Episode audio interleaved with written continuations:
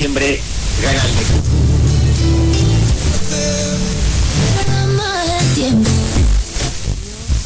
Obvio, Lucila. No, porque es un salvadina para mí.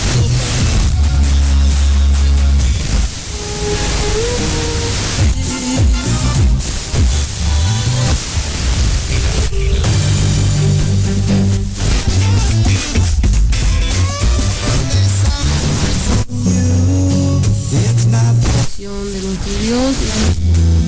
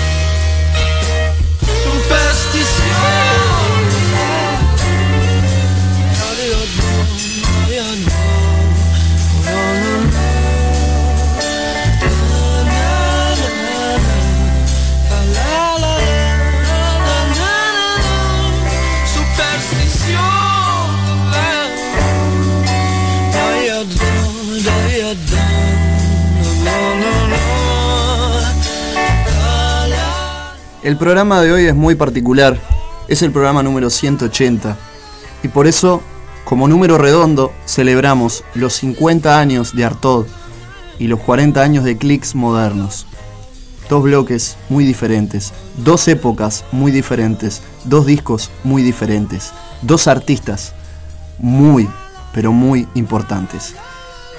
El flaco Luis Alberto Spinetta y el maestro Charlie García. En este bloque vamos a compartir algunas de las lindas personitas que se animaron a compartirnos en esta ciudad animal la devolución de la consigna. ¿Qué es para vos, Artod? Lo que sonaba, mi preferida del disco, Superchería, anteriormente por, anteriormente Cementerio Club, y el tema más hermoso del rock argentino, sin duda para mí, compuesto nada más ni nada menos que por este señor. Todas las hojas son del viento. Este es uno de los discos más enigmáticos que del rock en argentino, yo creo que del rock en español. Muchas conjeturas al respecto, nada demasiado claro, ni para Luis, ni para la banda, ni para el público. Ese público que llenó el Teatro Astral unas mañanas de fin de octubre, viendo por primera vez al flaco solo presentando este disco. Curiosamente, la influencia más notoria en la poesía spinetiana en Pescado era el poeta francés Arthur Rimbaud, que a los 20 años abandonó la poesía después de escribir a los 19 una temporada en el infierno y a los 20 Iluminaciones. Pero para los días de la separación de la banda, una de las más importantes del rock argentino, Luis caía subyugado por la literatura de otro francés, Antonin Artaud un artista maldito que entraba y salía de todos lados de la locura, de la radio, de los teatros, con una inquietud casi que patológica. Yo me atrevería a afirmar un tipo de genio descontrolado. Suyo es el maravilloso El Teatro y su doble, iniciador del Teatro de la Crueldad, creado por él mismo, obras sin texto con imágenes y gestos que a veces provocaban vómitos y desmayos entre sus asistentes filósofo de la irrealidad, para Artaud lo imaginado no era menos cierto que lo acontecido, autor de obras como Elio Gábalo, donde pone de manifiesto en 1937 la personalidad transgénero del emperador, entre páginas enteras plagadas de onomatopeyas o duros aliagatos. También autor de Para acabar de una vez por todas con el juicio de Dios, y Van Gogh, El suicidado de la sociedad, libro por el que Luis tenía devoción. El disco es un antes y un después, no solo por su música, sino también por su forma, su forma deforme. Artaud significa para tres generaciones posteriores una obra maestra. Y ni hablar para aquellos jóvenes que tuvieron la suerte de poder disfrutar de este show en vivo. Seguimos, porque si no, no nos dan los tiempos la sed verdadera. Y a continuación, un himno. Bajan.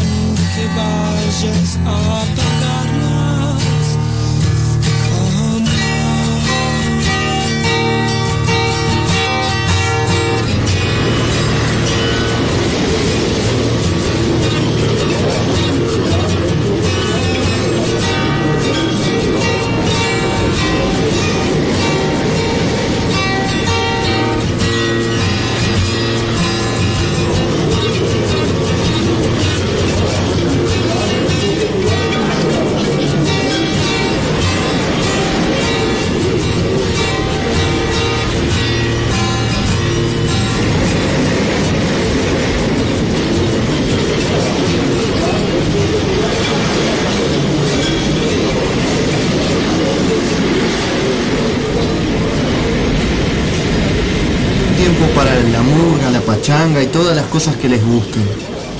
Pero hay otro momento en donde tienen que proteger a sus propios amigos. Y no ser enemigos potenciales a muerte, por ejemplo. Me llama la atención de que se puedan pelear por cosas totalmente ridículas como barra de fútbol o cosas así, con una violencia que no da para eso, ¿entendés?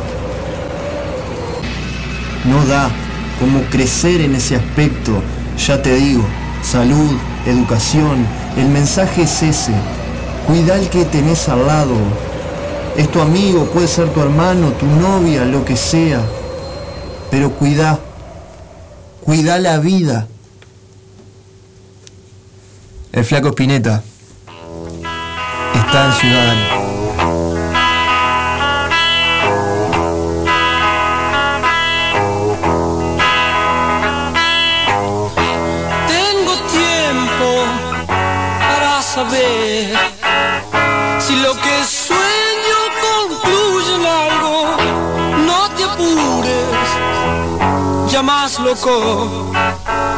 Porque es entonces cuando las horas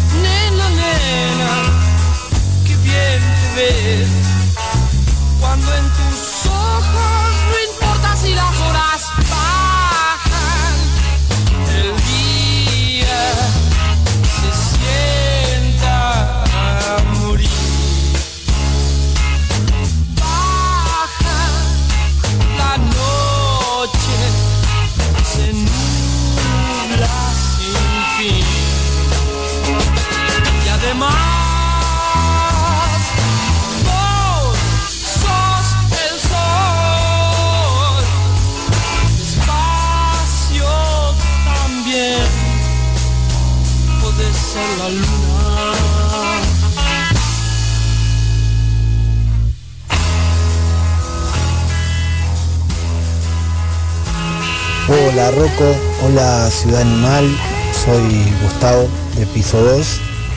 Eh, bueno, los que me conocen saben que Spinetta es mi artista preferido. Eh, bueno, qué decir de Artaud. Este, para mí el, disco máximo de Spinetta y el disco máximo del rock en español. Creo que eh, a partir de este disco cambió toda la música y todo el rock. Este es el, el disco que además tiene un concepto diferente, una etapa revolucionaria. Así que nada, este, feliz 50 años de Arto.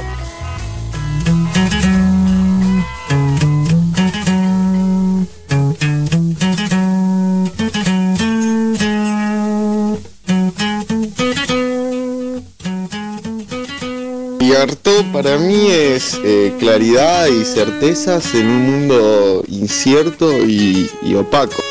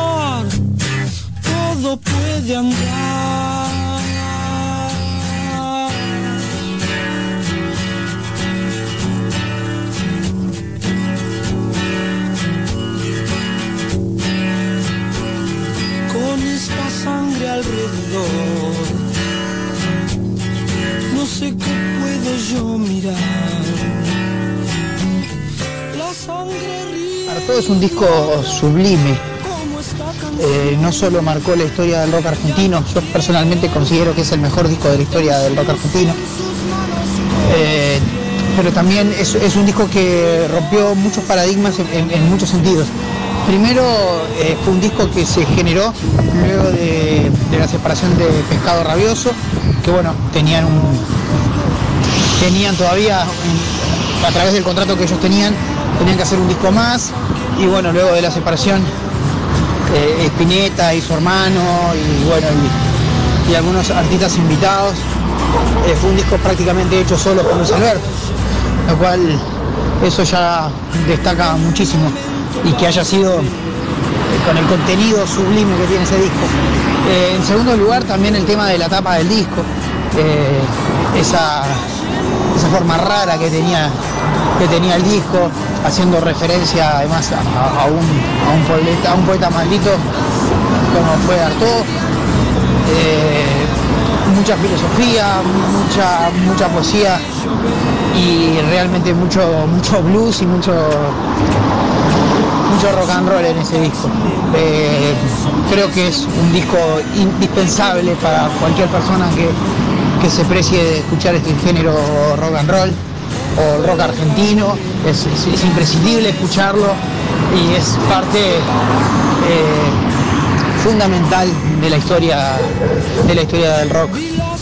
Quizá no solo argentino, sino quizá también a nivel sudamericano, influenciado muchísimo. Es, mi disco preferido, sin duda. No hay un tema que no me guste, es un disco que me pongo a escuchar todas las hojas de Son del Viento, que es el tema 1, y no puedo parar hasta el final a full con, con Artaud. Bueno, quiero mandar un abrazo grande a Roquito, a Ciudad Animal.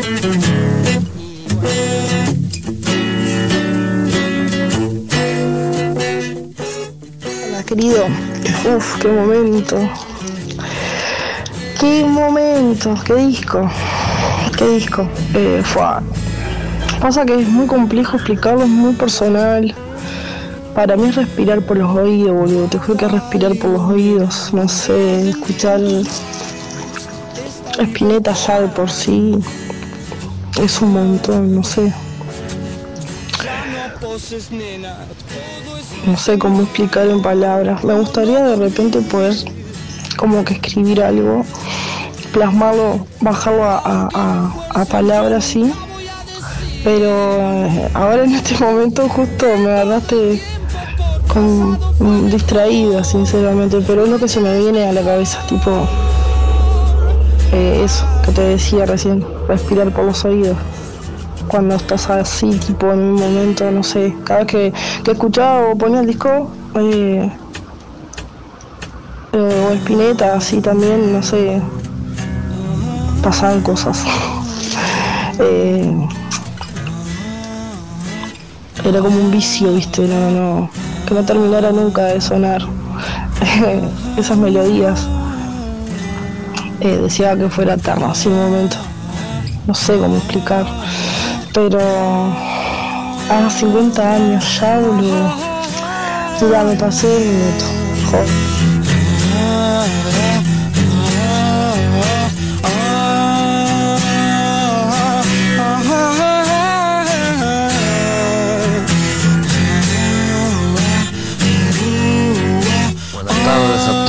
De Ciudad Animal.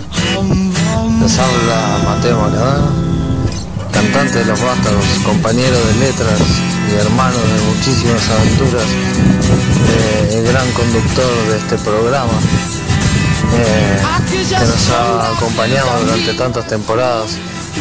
Hoy, cerrando este ciclo, eh, Rocco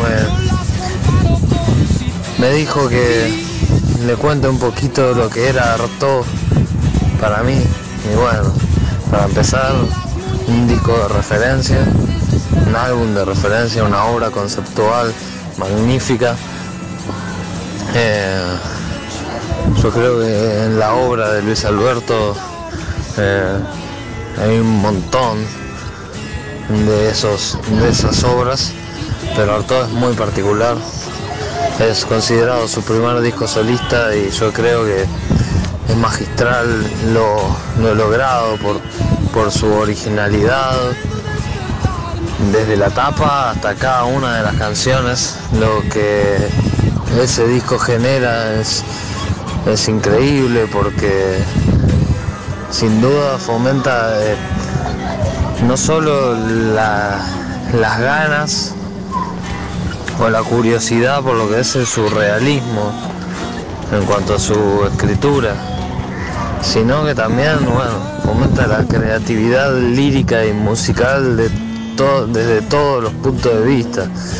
Y bueno, hace un tiempo me, me dijeron que, que el arte era cualquier noble de carácter espiritual que eleve el alma por encima de sí misma. Bueno, Artaud en mi vida es una magnífica obra de arte que como persona y como músico me acompaña cada vez que es posible.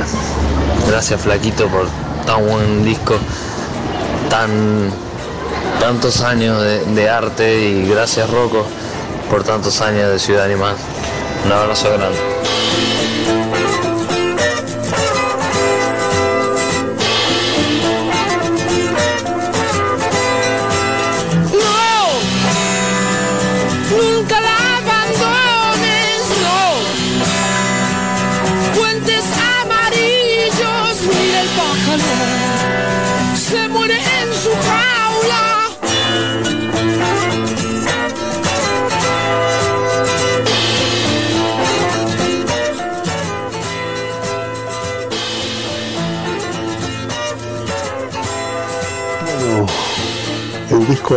Artur es parte de, de la búsqueda incesable siempre de, de Luis Alberto Spinetta, un poeta muy hermético, con los mensajes muy encriptados. El flaco se metió en ese mundo, buscó abrirlo para todos en un disco por demás este, con la calidad de él y con letras basadas en los poemas muy, muy cerradas que el flaco intentó abrir para, para todos nosotros. Hasta el envase este, del, del disco, el vinilo era un, un, sobre con, con una forma diferente a la habitual. Todo, todo idea del flaco Filete.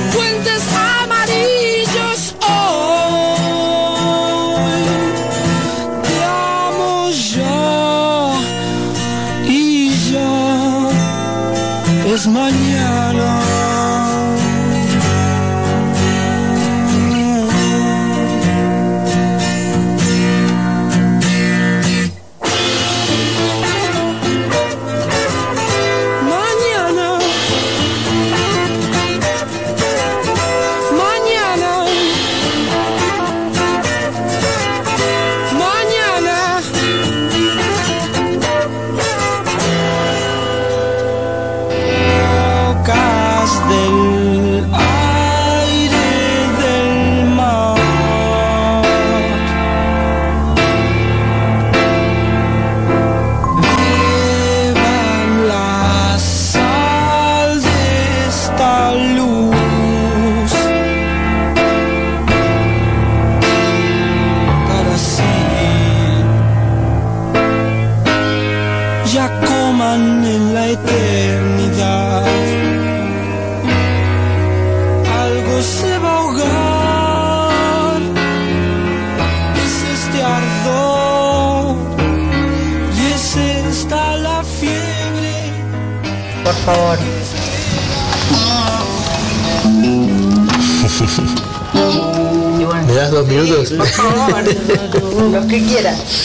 Tenía un tamaño artístico inconmensurable, pero su humanidad era mucho más grande que eso.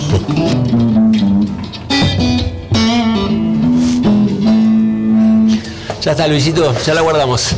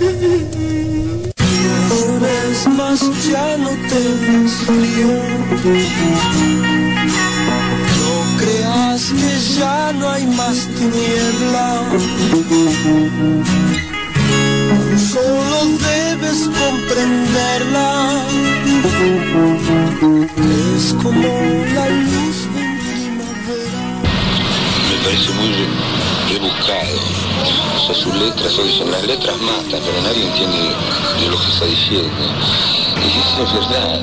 Todos dicen, sí, matan, matan. y ahora me gusta Spinetta, todo, de todo, todos esos arreglos donde están 80 cambios de acordes, al final no dice nada. Por ahí me gusta más la época, la primera época de. También me gustó ese disco de viejos temas de Kamikaze, eso me gustó.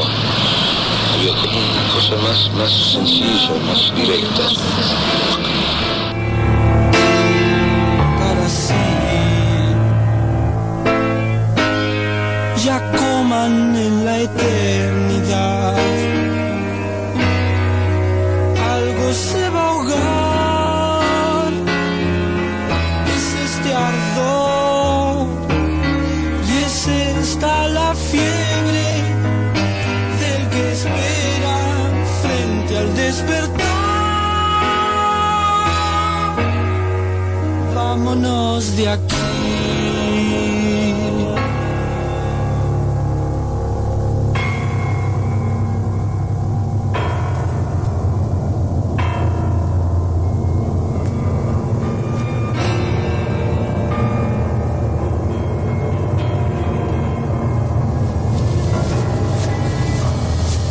Esto es Astaratosta el idiota, la canción más rara. Porque no tengo otra, otra palabra para, para llamar a esta obra maestra. Gracias Álvaro, gracias Maru, gracias Maca, gracias eh, Rodri, Gustavo, Tincho y todos los que participaron. Moyo, Luca. Bueno, ahora viene Gustavito. Gustavito de piso 2, no, Gustavito, Gustavito de piso 2 ya pasó. Gustavo Cerati. Creas que ya no hay más tiniebla. Solo debes comprenderla. Es como la luz me gusta mucho investigar cosas nuevas que van saliendo y también cosas que quedaron rezagadas por ahí que no escuché o cosas que vengo escuchando hace mucho tiempo discos que, que han sido que son muy importantes en mi vida y que a lo mejor los vuelvo a escuchar en otra etapa de mi vida. Tal es el caso de Artaud, de Luis Alberto Spinetta. En ese momento llamaba Artaud por de pescado rabioso, aunque en realidad básicamente lo hizo él, el disco. Eh, fue un disco súper importante, yo tenía creo alrededor de 15 años y estaba armando mis primeras bandas. Creo que fue un impulso muy fuerte sentir a un tipo haciendo algo tan creativo tan cerca de mi casa, ¿no? Y, yo tenía, o sea, muchos modelos que me interesaban, desde Beatles a Roxy Music, Green Crimson, toda esa gente que en esa época, digamos, era la música que, que me cabía, ¿no? Que me gustaba. Y escuchar a un tipo haciendo este disco eh, fue una, una- una luz, ¿no? Recuerdo que no hacía otra cosa que imitar, tratar de, conseguir reproducir ese, clima que él lograba en ese disco con mi banda recién empezando. Con el tiempo, bueno, me- cuando me fui para Santiago llevé, una cantidad de compacts y entre ellos estaba este y redescubrí en Arto un tema que, que yo había tocado en aquella época que se llama Bajan y lo incluí que es una cosa bastante extraña dentro de lo que yo hago porque generalmente no hago covers. Em, no sé por qué razón siempre arranco con alguna idea de hacer alguno. Incluso a Luis le propuse varias veces, esta creo que es la vencida. Él me decía, por favor, haceme una versión porque eh, eh, cuando le conté que lo iba a hacer, porque en general no le gustaban mucho las versiones que habían hecho de sus temas. Eh, yo creo que esta le gustó, después se la mostré y le gustó mucho. Básicamente es como una, como una versión respetuosa y sus momentos irreverentes tienen que ver con, con, este, con su inserción en estos tiempos y en este disco. Y, y quedé muy conforme, así que lo incluí, me parece que es parte del todo. Este, eso es, Bajan se llama. Incluso lo dejé en el número en que estaba en el disco originalmente, el número 7. saber si lo que sueño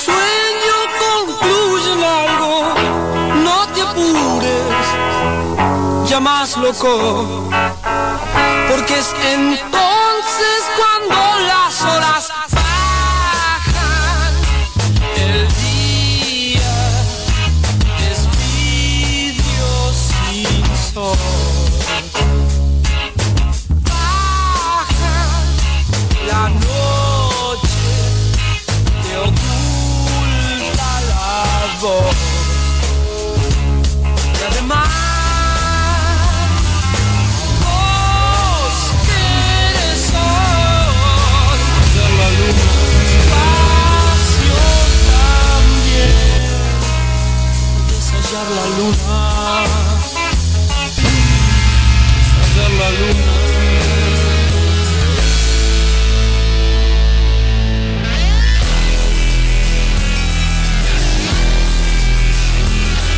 versión noventera de Amor Amarillo del año 93. Qué belleza, por Dios.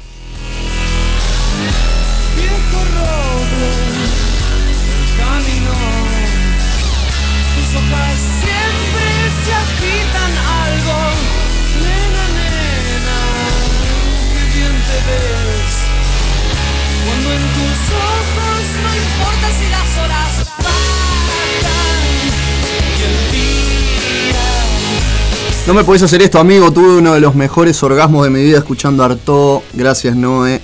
Obviamente no se animó a mandar audio. Eh, Chechu, eh, mensaje larguísimo. Tampoco se animó a mandar audio.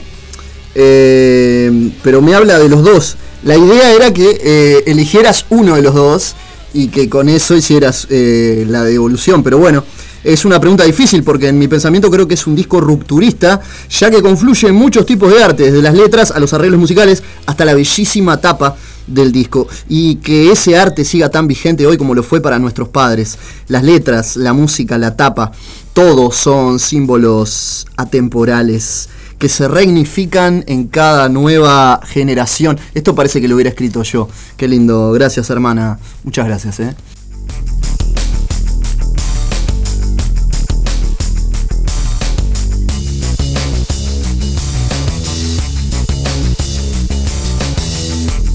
Me limé, amigo. Jaja, mala mía, dice el tole. No pasa nada. Programón Rocco, dice Gustavo. No, programón, lo hacemos entre todos, querido. Aguante piso 2.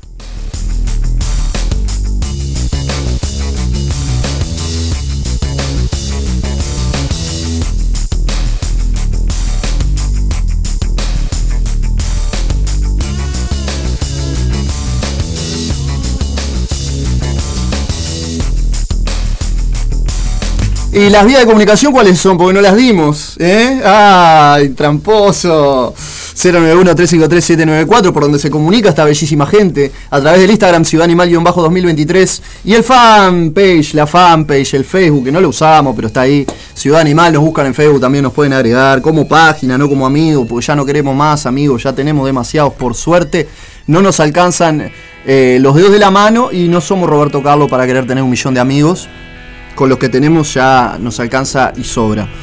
Eh, y hablando de amigos, mientras suena el señor Gustavo Cerati, eh, quiero agradecer públicamente a Maru y a Martín por todo lo que pasó la noche del sábado.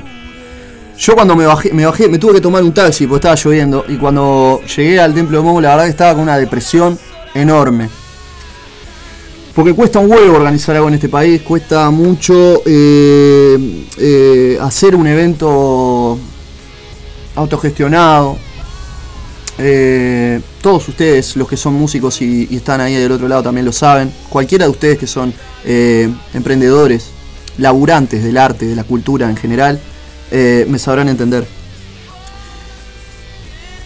Pero gracias al Templo de Momo, gracias a las bandas, gracias a mi bendita forma de ser, eh, como un carnero siempre para adelante, ante todas las adversidades, por más que la vida me haga Kama Sutra de, de 200.000 formas distintas, para decirlo de una forma eh, linda y, y- y- correcta, ¿no? Ah, Cuando pasan, faltan 10 para las 7, fue un éxito la noche de- del sábado. Ciudad Animal tuvo su primer fiesta y, su primera edición de Animal Session. Va a tener una segunda y vamos a avisar con tiempo. Eh, va a ser en el mes de noviembre y cuando tengamos todo pronto vamos a tirar la data.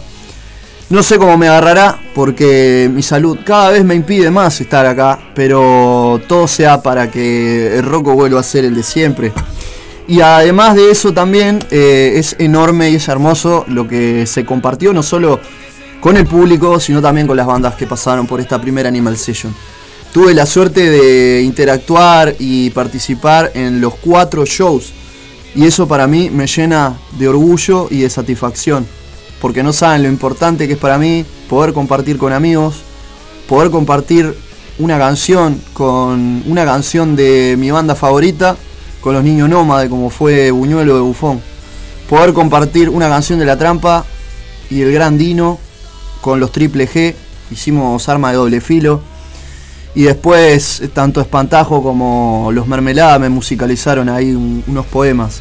Entonces, eh, dichoso yo que pude eh, cumplir ese hermoso sueño que tenía de esta locura llamada Animal Session, que se va a volver a repetir en noviembre y que si ustedes quieren participar lo único que tienen que hacer es comunicarse conmigo y automáticamente los voy a estar convocando, aunque ya hay algunos en lista. Lo otro que les quiero comentar es que mañana el Templo del Momo celebra su primer aniversario y además de eso tengo entradas y las vamos a regalar ahora en un ratito, pero antes de eso vamos a charlar con Martín. Vamos a llamar al Tincho de la cofradía y del templo para que nos cuente qué va a pasar mañana, porque aparte toca con sus dos, do- sus dos bandas. Porque, ¿qué pasa? El Templo de Momo dio vida a una banda híbrida, hermosamente armada, una fusión de rock, eh, rock, blues, candombe y no sé cuántas cositas más, llamada El Experimento de Momo. Yo voy a pasar un temita, el único temita que tienen subido al canal de YouTube. Y además de eso vamos a conversar con Martín. Y después, no me va a dar el tiempo, pero bueno, vamos a pasar algo de eh, otro gran disco que decidí homenajear en este, en este programa. Ya lo homenajeamos igual, ¿eh? cuando hicimos en 2020 la temporada número 2, homenaje a Charlie García, repasamos el discazo de 1983, Clicks Modernos, grabado en Estados Unidos y que le dio a Charlie no solo la importancia y eh, la máxima congratulación que puede tener un artista a nivel internacional, sino que también plagó la cabeza de hits a un montón de botijas en aquella década. Y además de eso le dio el himno a una generación post dictadura. Estoy hablando de los dinosaurios. Pero para dar un poquito más de marco a todo esto que les estoy contando, va a venir Gustavo Roles desde la vecina orilla, como siempre, con sus crueles relatos, su cruel rock, a ponerle voz y música a este espacio. Antes de irnos con Charlie, vamos a escuchar Las habladurías del mundo, el último tema de Artaud. Y antes de despedirnos, Charlie habla sobre el flaco, porque se extrañan. Él lo extraña mucho más. Y podrían haber hecho, todos sabemos, podrían haber hecho un discazo juntos. De esa unión, lo único que nos quedó fue rezo por vos. Pero todos sabemos que en algún momento ese disco podría haber llegado a ser en ese momento, porque ahora, por más que lo hagan con inteligencia artificial, no va a ser lo mismo. El flaco no está entre nosotros, pero cada día canta mejor. Así que, música maestro.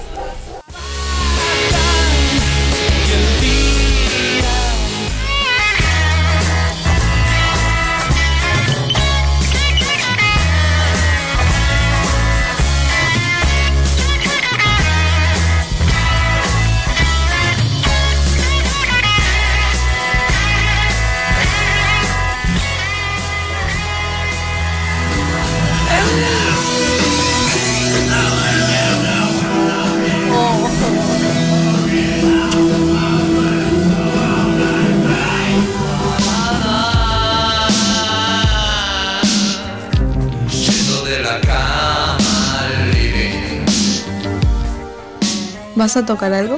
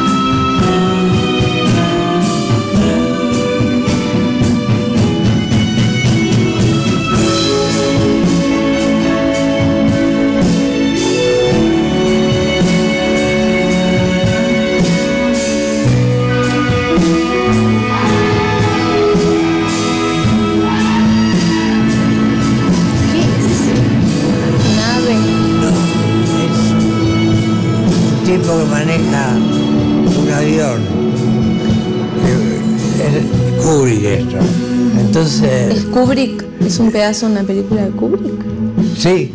¿De Do- cuál? Doctor Strangelove. Ok, sí, sí, sí. Entonces el tipo se tira con la goma puesta. Está bueno, ¿no? Ah, Sí. ¿Ves cine? ¿Te gusta? Sí, sí, sí. Es lo que más me, me gusta a nivel entretenimiento. ¿Y escuchás, por ejemplo, bandas nuevas? Veo a Kubrick, pero banda nueva. Banda No. nueva. Escuchaba Almeida, Pescado Rabioso. Bandas nuevas hace mucho, ya está. ¿Cómo fueron tus primeros años de música? Tus primeras creaciones musicales. Las primeras canciones que hice, a mí me gustaban mucho los, los Birds, los Stones, los Beatles. Todo eso me abrió la cabeza totalmente. Y yo venía de tocar música clásica, que estudiaba y estudiaba eso.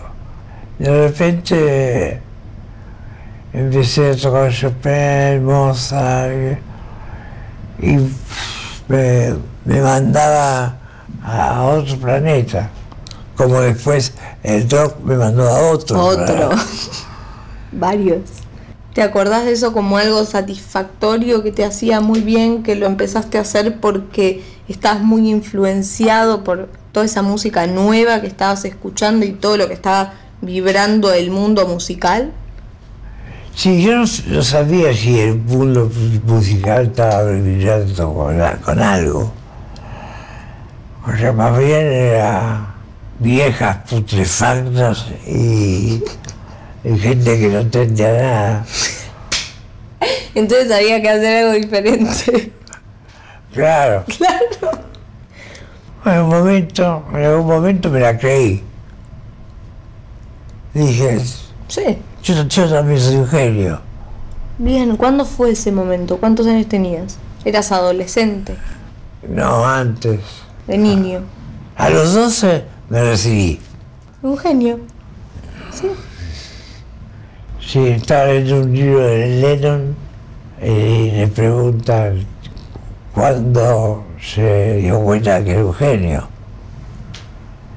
Dijo que él iba a la escuela y que se dio cuenta que, oh, que no estaba encerrado, que no estaba en un manicomio.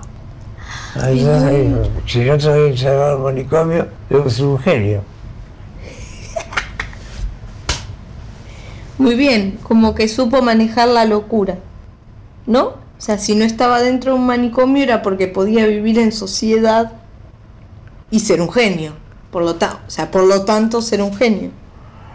No sé, era muy zarpado el este. Pensá que terminó por em- em- pegar un balazo.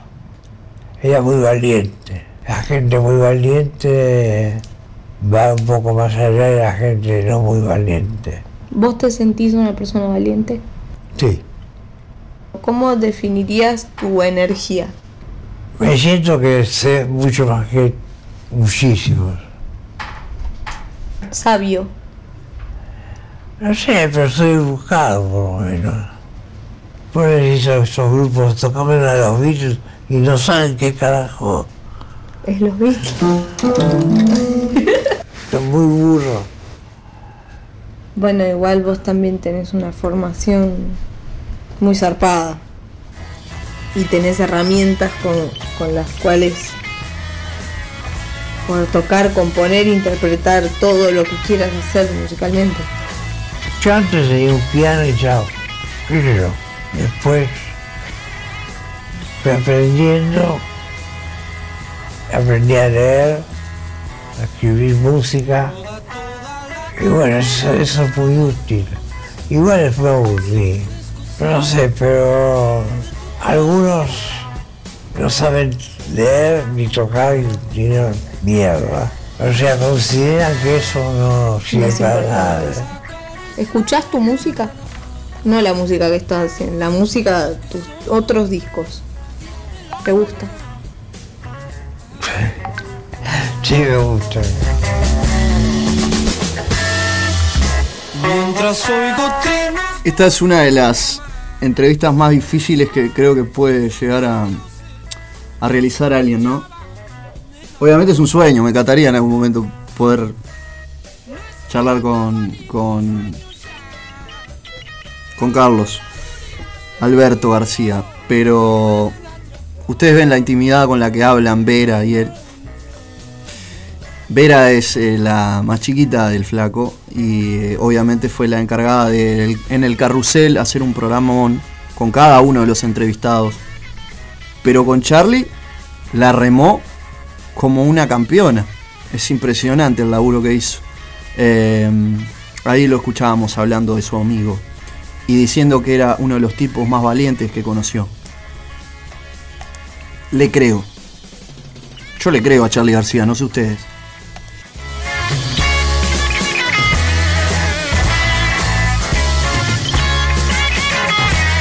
Y a Iorio también. Otro día estos malos, los malos de la televisión, ponían la nota que di con Pergolini, eh, como yo me oponía a que vengan gente de otro país y ponían a Britney Spears, a Roger Waters. No, querido, no eran eso. Era Daddy Yankee, boludo. Viste, lo que pasó era hacer a propósito. Que ellos son los que difunden a Daddy Yankee acá. A, a Juan Luis Guerra, que llueva café en el campo. La verdad que, qué sé yo, por lo menos así lo veo yo. Pongan una espineta, loco.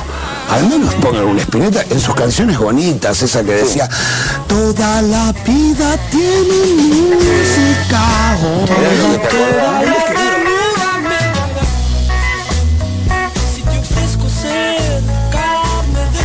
A ver.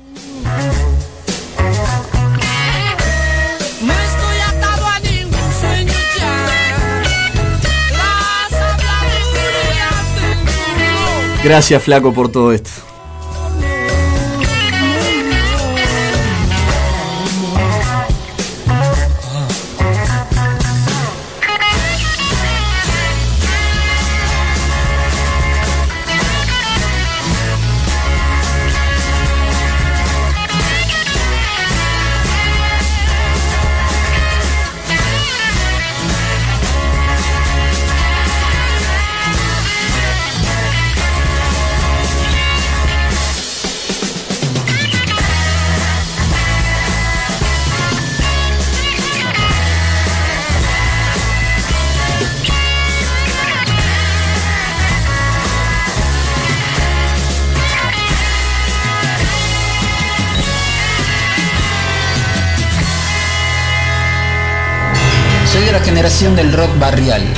Generación de las privatizaciones, la generación que nunca vio salir campeón del Mundial de Fútbol a la Argentina.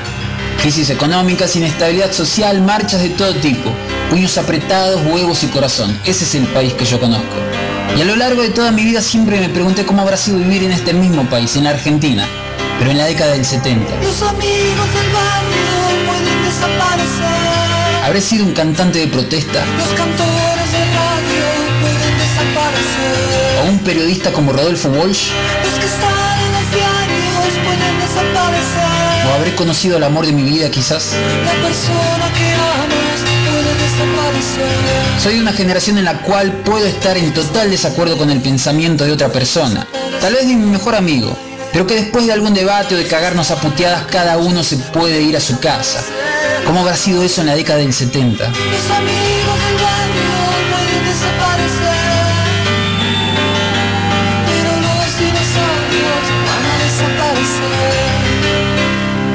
Reconozco que actualmente hay muchas cosas de este mundo que no me gustan, pero de alguna manera, y de ratos, logro escaparme de esa realidad. Leyendo un libro que yo quiero leer, escuchando la música que yo quiero escuchar y estando con las personas que yo quiero estar. Lejos de todas aquellas cosas que solo me hacen daño. Lejos de todo lo malo que hay en este mundo. Cuando el mundo tira para abajo, es mejor estar atado a nada. Dinosaurios la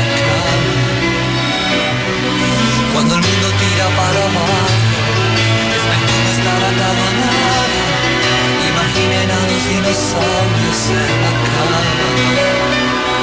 Mi niñez la pasé a lo largo de toda la década del 90, en un barrio de calles de tierra ubicado al sur de la capital tucumana. Mi viejo laburaba haciendo muebles de caña y mi vieja nos llevaba a la escuela a mis hermanos y a mí, bordeando la vía que estaba cerca de casa. A veces habían reuniones en centros vecinales, mis viejos participaban activamente en esos eventos. Y para los chicos de la cuadra era solo una excusa para poder jugar hasta tarde, mientras que los grandes estaban ocupados en cosas aburridas. Al finalizar eso volvíamos todos a casa y cenábamos lo que sea que había para cenar. Me pregunto cómo habrá sido eso, pero en la década del 70.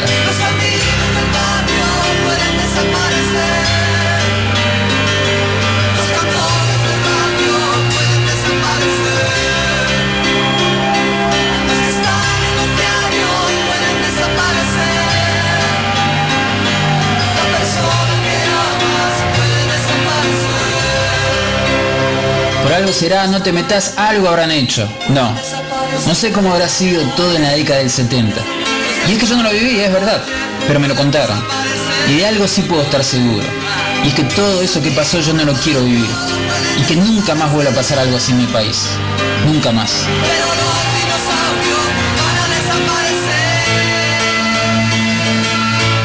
Los miércoles de 18 a 20 horas, Ciudad Animal, quinta temporada.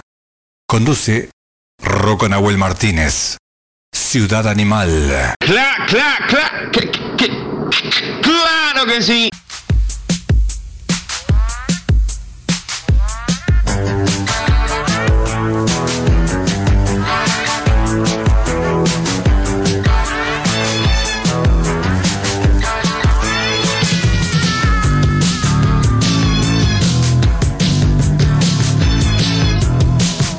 Este espacio en Ciudad Animal lo auspicia Santi ST El Kraken, clases adaptadas a las necesidades de cada alumno, Santiago Ríos.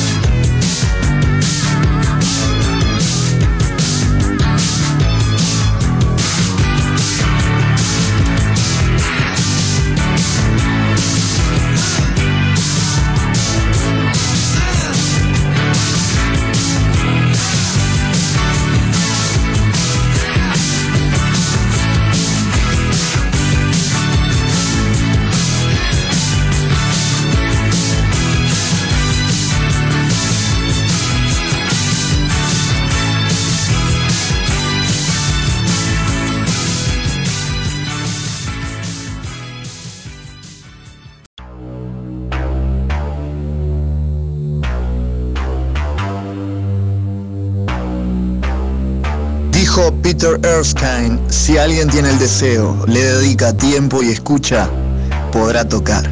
Clases adaptadas para las necesidades de cada alumno a cargo de Santiago Ríos, el Kraken. Guitarra, bajo, batería, teoría. Comunicate con Santi al 092 976 255 092 976 255 Santiago el crack.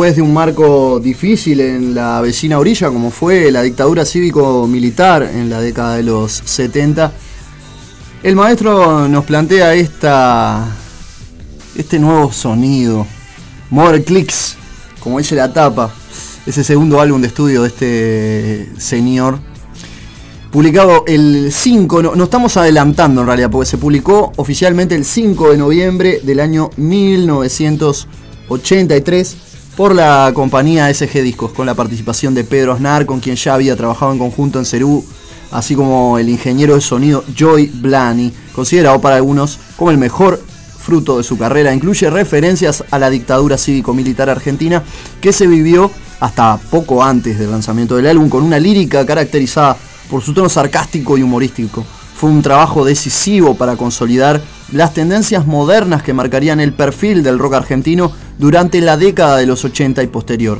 El título proviene del arte de la portada del mismo. El álbum fue autoproducido y compuesto por García y fue grabado casi totalmente en el Electric Lady Studios en Nueva York. Durante un breve periodo García contrató a Pedro Aznar como bajista, casi Gibrel en la batería. García inicialmente probó a otro baterista para grabar todo el disco, sin embargo el sonido no lo convenció y en su lugar usó una batería electrónica Roland TR-808, la misma que ya había utilizado esporádicamente en algún tema de Yendo de la Cama Living. Decidió usarla para toda la producción y con ella reemplazar el rol del baterista casi por completo. Huberto Sagramoso tomó las fotografías para la portada, las cuales fueron extraídas del arte público de Richard Hambleton, en Nueva York. La música estaba orientada principalmente a lo que era la música de moda de aquellos años, el movimiento New Wave, pero algunas canciones también incorporan elementos de varios subgéneros como el pop. En términos generales el álbum obtuvo elogios de los críticos, aunque al principio varios menospreciaron el impacto del mismo, la composición y el alcance tanto del disco como de su intérprete en su carrera como solista. Figuró en varias listas de los mejores discos de todos los tiempos, tanto de América Latina como de Argentina, entre las cuales se incluye eh, en revistas como Al Borde y Rolling Stone. Se publicaron dos sencillos para promover este disco, después de lo cual García realizó la presentación del mismo en el Luna Park ese mismo año. El disco fue grabado y mezclado en Nueva York y todos los temas fueron compuestos por Charlie. Contiene varias de las canciones más importantes de su carrera, como la que escuchábamos recién, Nos siguen pegando abajo, No soy un extraño, No me dejan salir, Los dinosaurios, Bancate ese defecto, Plateado sobre plateado, una muy rara canción que muy pocas veces se tiene en cuenta, y Ojos de videotape. El disco fue finalmente presentado en diciembre del 83 en varias funciones en el estadio Luna Park e incluía muchos temas y versiones de las mismas más bailables que las anteriores. eh, anteriores perdón.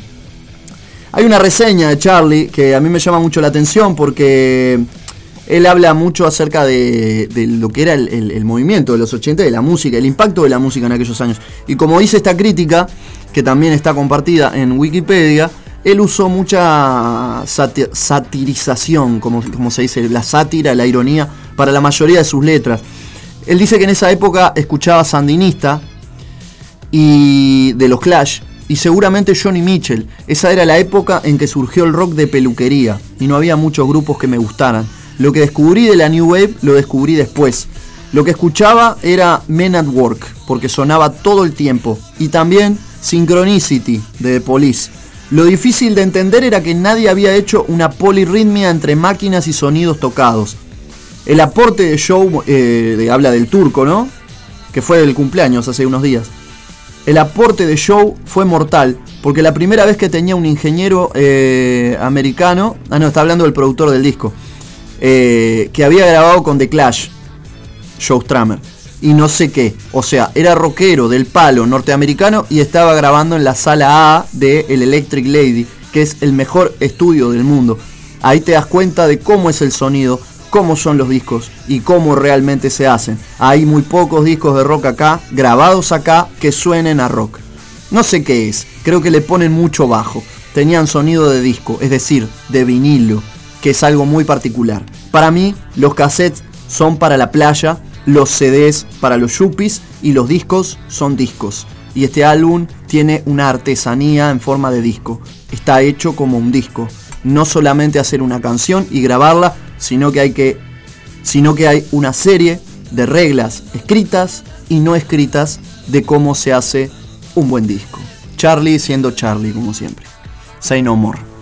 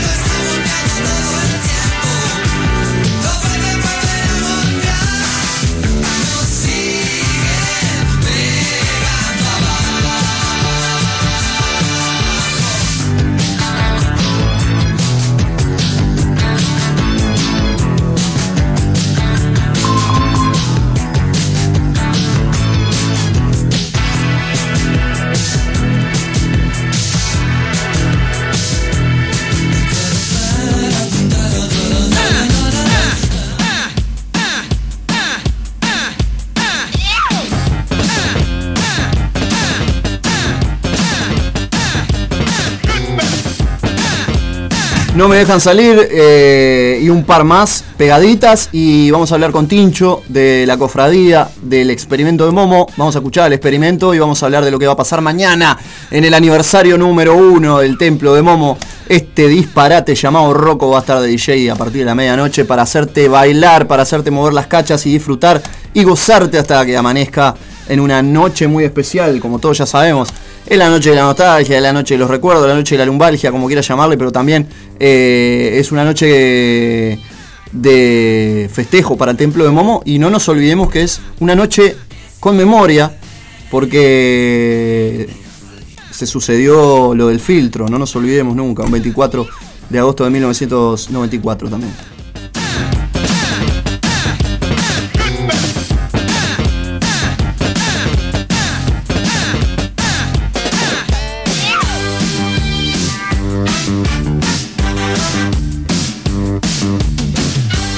Tenés permitido tirar esos prohibidos ahora con este temita que yo sé que te gusta. Va para ahí.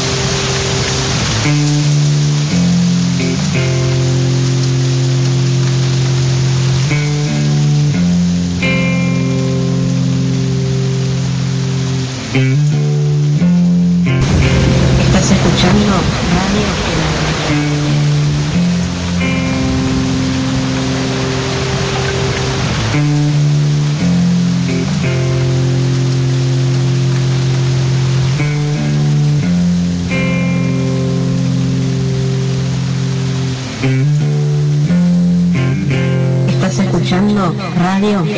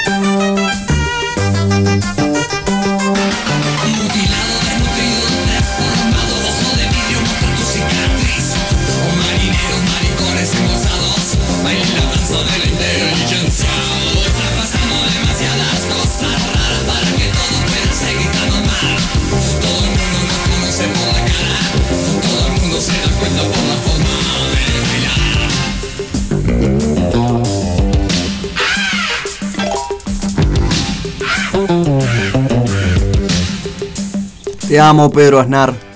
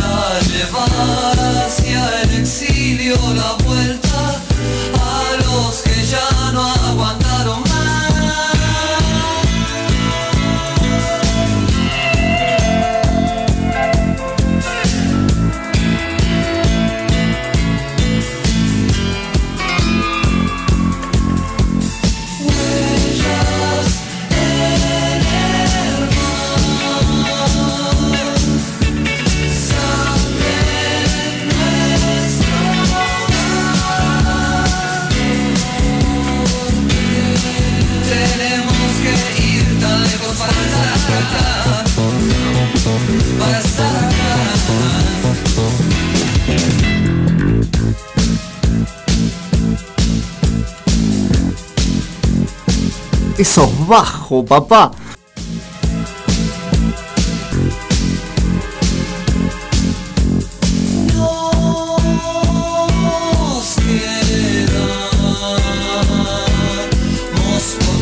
Este fue el primer disco que conocí de. Yo te diría de rock argentino, me dice Luli, de, de y me lo regaló mi, mi papá. eh, yo tenía 18. Eh, bueno, eh, creo que, creo que es el primer. Creo que es el primer disco de muchos. eh, creo que leí una entrevista hace poco, eh, ve- veía en realidad en YouTube una entrevista a Mateo Suyatovich de Conociendo Rusia, que también lo ponía como uno de sus primeros amores en materia de discos conceptuales o de discos que lo, de música que lo, que lo marcó. Eh, estamos hablando de la mejor época, de la mejor época del rock argentino, ni hablar de la mejor década de la música para muchos. Eh, un Charlie en su mejor momento. Eh, tiene muchos, muchos, muchos buenos momentos y muchas etapas. A quienes eh, celebran al Charlie de los 60 con sui generis, a quienes celebran su etapa más lisérgica con la máquina de hacer pájaros, a quienes celebran a Charlie con Cerú Girán, yo soy uno de ellos porque me parece la mejor banda de la historia del rock argentino. Y después, bueno, viene su etapa solista, como estamos hablando de clics modernos, primero yendo de la cama al living. Después, bueno, todo lo que pasó en los 90, cuando se tiñó el pelo rubio, eh, influenciado por, por Nirvana, y todo lo que fue el marco del MTV Unplugged, cuando conoce a María Gabriela Pumer. Charlie es Charlie y nunca nos defraudó. Yo creo que está, está haciendo un nuevo disco que se está haciendo desear, en realidad con la producción del zorrito Bon Quintero y que en algún momento verá la luz. Extrañamos mucho a, al loco García en su etapa más eh, brillante, pero sigue siendo uno de los más importantes y uno de los más queridos eh, de todo lo que significa el rock en español y el rock argentino, ni hablar. Eh, ¿Quién más? Lore me dice que, que está laburando, pero siempre Charlie y un corazoncito. Vamos a hablar con Tincho del Templo de Momo, de- del experimento de Momo, de la cofradía de los, de los caminantes. Qué buena banda, qué buena banda. Eh, si no han tenido la suerte de verlos en vivo, mañana, mañana se presentan en el aniversario del templo. Así que nada, eh, están más que invitados. Yo tengo anticipadas 2 por 300 pero vamos a... Se están durmiendo en la palmera, loco. Se están durmiendo en la palmera. Dije que tengo dos para regalar y nadie me mandó... Pero nadie, nadie me dijo, quiero una, yo quiero. No sé, lo que tengan ganas. Eh, tengo un par de audios ahí. Capaz que me están reclamando por audio. Vaya a saber. Eh, nos quedan pocos minutos. Eh, recordemos que pegadito a Ciudad Animal se viene Metal Battle Radio y después el Manicomio Under. Tremenda programación de miércoles. Como siempre, Radio El Aguantadero acompañándote. ¿Qué más? ¿Qué más? ¿Cómo cerramos? ¿Cómo, cómo, cómo cerramos esto, no? Clics modernos, 40 años. Discasos si los hay. Eh, me voy a ir con las dos que más me gustan. Las perdón, pero son eh, dos momentazos del disco. El track número 2 y el track número 9. El track que cierra esta belleza, esta joya, es nada más ni nada menos que Ojos de Videotape. Y antes, obviamente, un himno también de Charlie, que es No soy un extraño. Si nos tenemos que parar eh, 40 años después eh,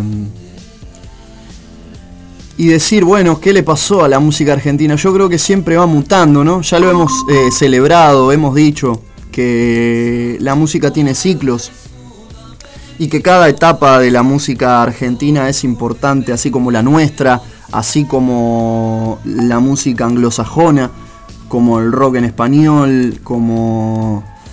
eh, bueno, hablábamos de la New Wave, lo que decía Charlie acerca de la New Wave, eh, y ahora bueno, es el, sonido urbano, el trap. Dejemos de matar a los pibes. Yo creo que si hay que hablar de un disco conceptual, el bien o mal de Trueno es un discazo. El, el- el oscuro éxtasis de Woz es el mejor disco argentino según los premios Gardel. Y así tantos otros. Eh, es verdad que Charlie cuando ganó un gran dijo eh, que no le dieran cabida al autotune. Así que, ¿para qué seguir hablando, no? No soy un extraño. Eh, temón. Temón. Este, este, como diría el Coco Basile, es como el Blue Label. Uno se saborea y el otro se disfruta, ¿verdad? Esto se disfruta. Esto se disfruta. Si tenés algo para tomar, yo me voy a tomar un mate. Pero si, si tenés algo rico ahí para tomar, servítelo y disfrutá de esta canción que dice más o menos así.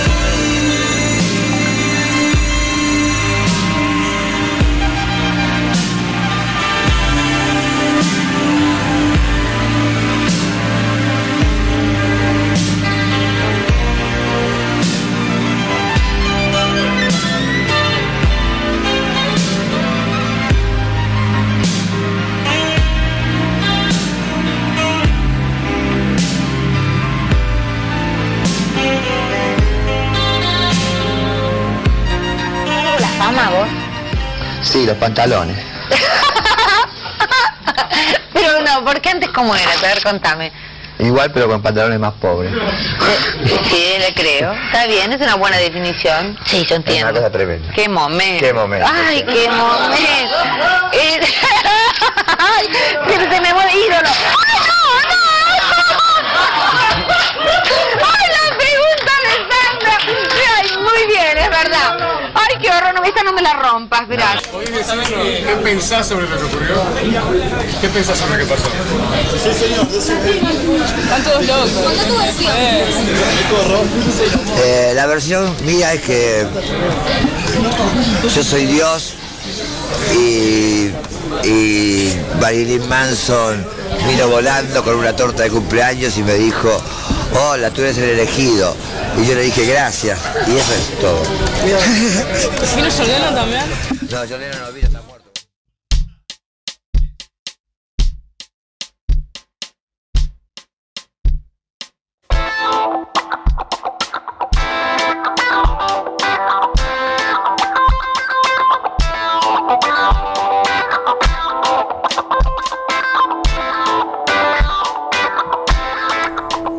Está sonando No hay dolor, la guitarra del señor Martín Anch y lo tenemos en vivo. ¿Cómo dice que le va?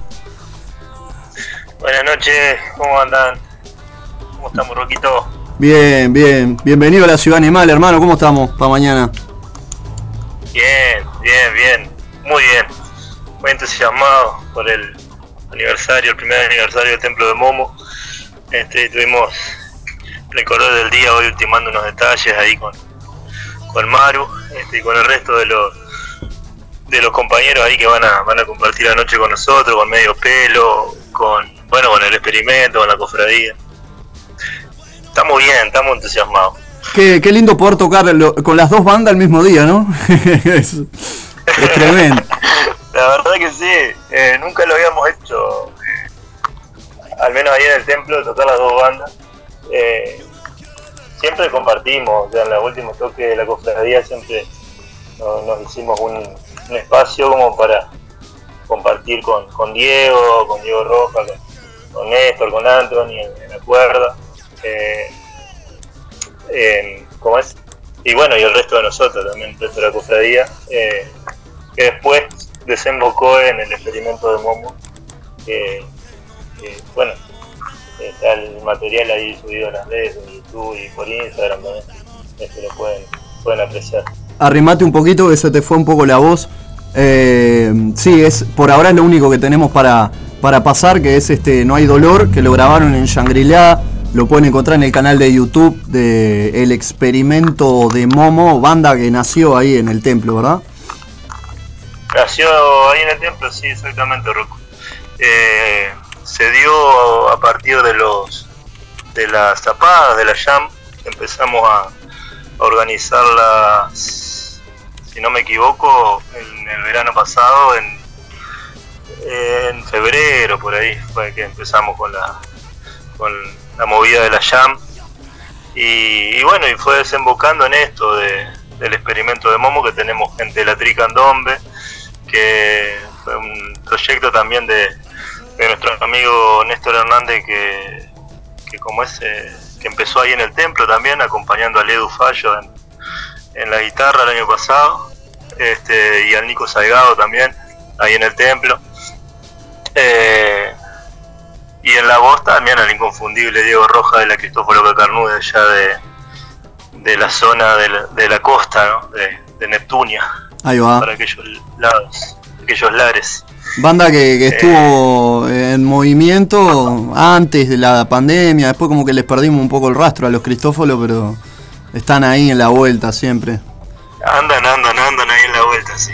Sí, sí, sí. Es como, es como un supergrupo en donde todos, todos aportan algo, ¿no? Y aparte eh, me encanta lo del experimento, es eso, el, el viaje musical te lleva para todos lados, es como un- una calecita. Sí, sí. Es una calecita, es candombe, es rock and roll, es blues, es funk, eh, te lleva para todos lados.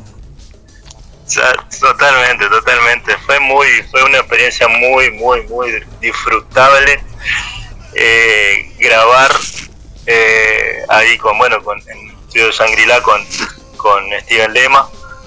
Eh, nosotros con la cofradía ya habíamos trabajado con él anteriormente, de hecho están los videos de, de las live sessions que hicimos ahí en el 2021, por ahí, ahí quedamos en contacto con Steven este, y con una muy buena relación de trabajo también.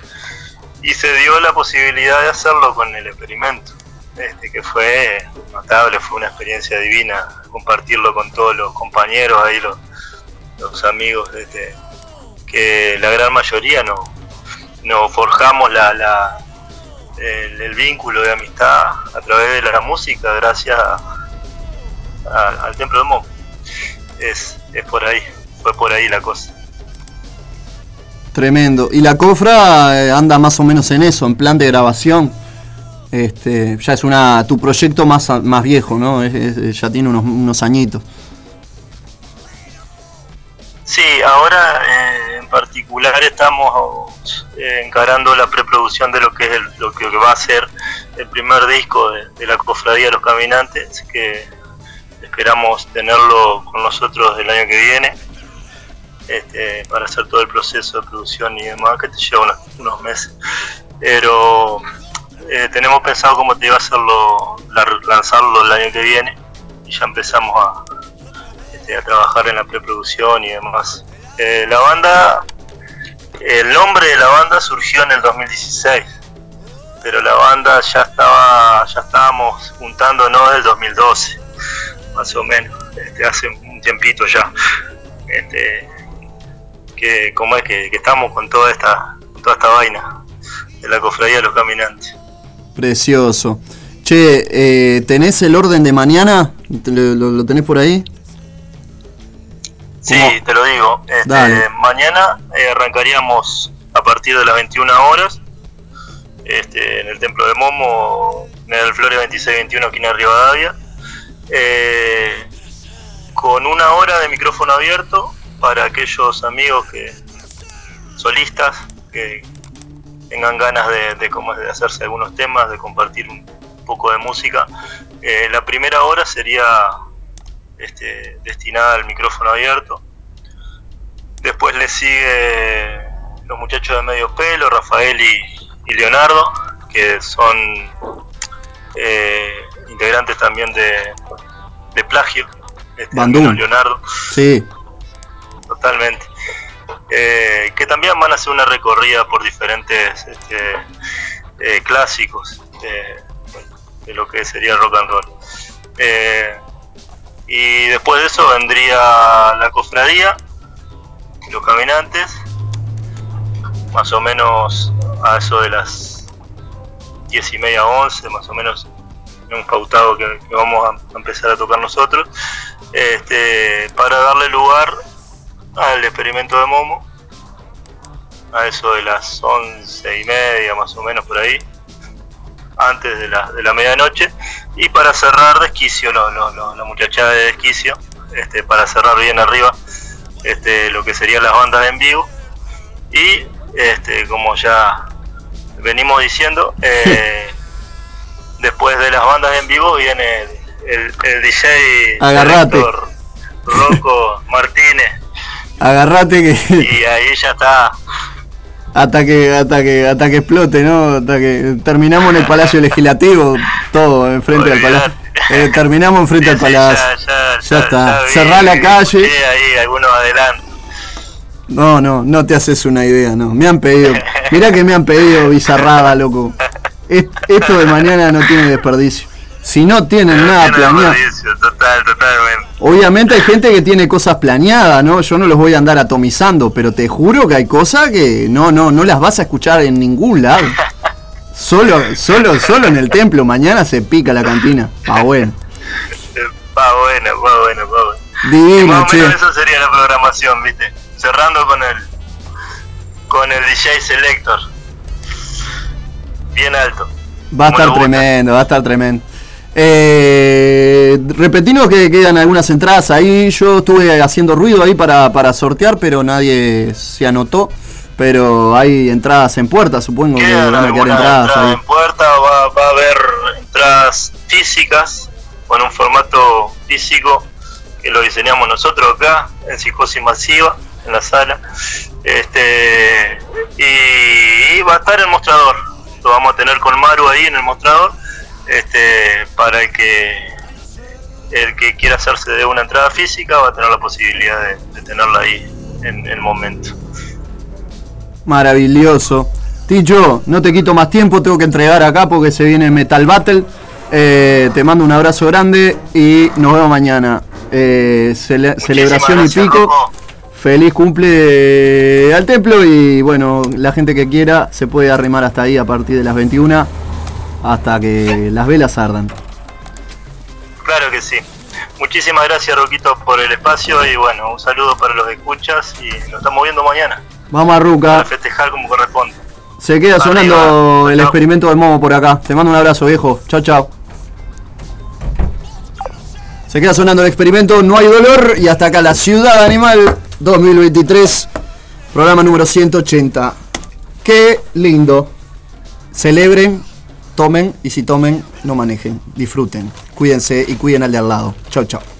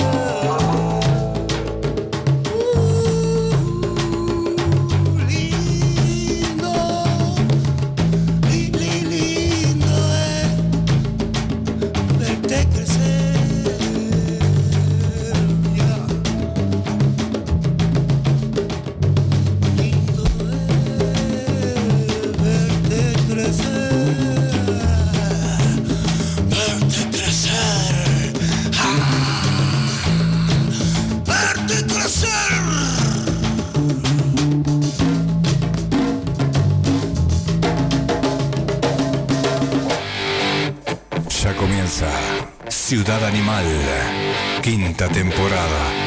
Conduce Rocco Nahuel Martínez.